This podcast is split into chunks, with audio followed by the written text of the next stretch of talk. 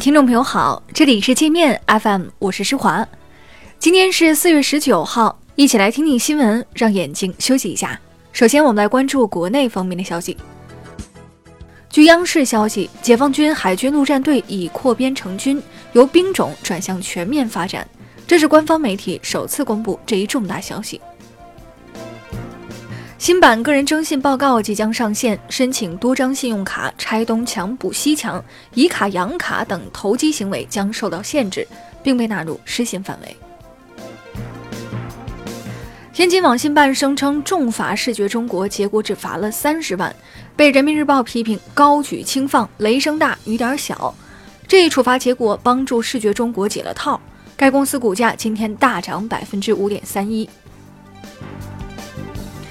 据《环球时报》总编辑胡锡进说，至少有二百八十名中国知名社科学者在访美参加学术活动前遭到阻扰。美国 FBI 还用注销签证这种卑鄙手段逼迫一些学者跟他们合作。宣布参选台湾省长的郭台铭成了岛内政坛的又一面照妖镜。神鬼文化流行的台湾政治圈，因郭台铭说参选是受妈祖指使而对郭群起围攻，连经常去寺庙烧香拜佛求平安的蔡英文也跳出来骂郭台铭搞封建迷信。这台湾政客们仿佛是一夜之间都变成了无神论者。河北政协原副主席艾文礼案发前主动携带赃款赃物到中纪委投案自首，被法院从轻发落，判刑八年。艾文礼在河北工作八年，累计敛财六千四百多万。五月一号起，在北京骑无号牌、无临时标识的电动自行车上路将被罚款一千元。西安奔驰女车主维权成功后，有自媒体爆料称，女车主曾在上海开餐厅，骗了商户和供货商七百多万。女车主的家属说这是谣言，已委托律师处理。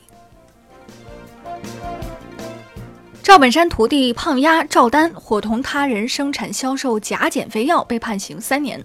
本山传媒的另一名演员郭靖也因涉及此事被判刑一年。上海一个奥迪车主在微博上声讨经销商卖翻新车，新买的奥迪 A3 使用不到一个月就出现严重漏油，被经销商告到法院索赔一百万。经销商不仅不处理涉案车辆的质量问题，还扣留了那辆 A3。安徽庐江发生一起鸡腿引发的血案，一男子忘了给老婆买鸡腿，回家后被妻子几刀捅死。死者亲友说，男子生前极其宠爱妻子，把媳妇儿给惯坏了。我们再来关注国际方面的消息。朝鲜不满美国国务卿蓬佩奥捣乱，要求美国政府将蓬佩奥从朝美和谈代表团中赶出去。朝鲜外务省官员说，蓬佩奥经常给谈判制造混乱，只要他插手，眼看要成功的谈判也会无果而终。据瑞士银行估计，美国高通公司可能通过专利诉讼从苹果身上榨取了五十到六十亿美元。苹果还可能为每台 iPhone 向高通支付八到九美元的专利使用费，而苹果则会将这些成本转嫁到消费者身上。特朗普计划出资帮助法国修复巴黎圣母院，被美国网民反对。不少网民说，美国福林特市还有十万居民没有干净的水喝，请川普帮法国前先想想这里的人。巴西最大建筑公司奥德布雷希特建筑公司已成了该国政治绞肉机。为了拓展业务，这家公司专门设置了一个行贿部门，八年时间行贿三十三亿多美元，把一百多名巴西官员拖下水，包括三名总统。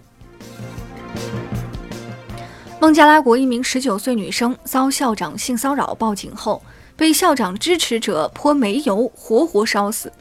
当地警方还将他到警局求助的过程拍成视频泄露了出去，让这名女生瞬间成了众矢之的。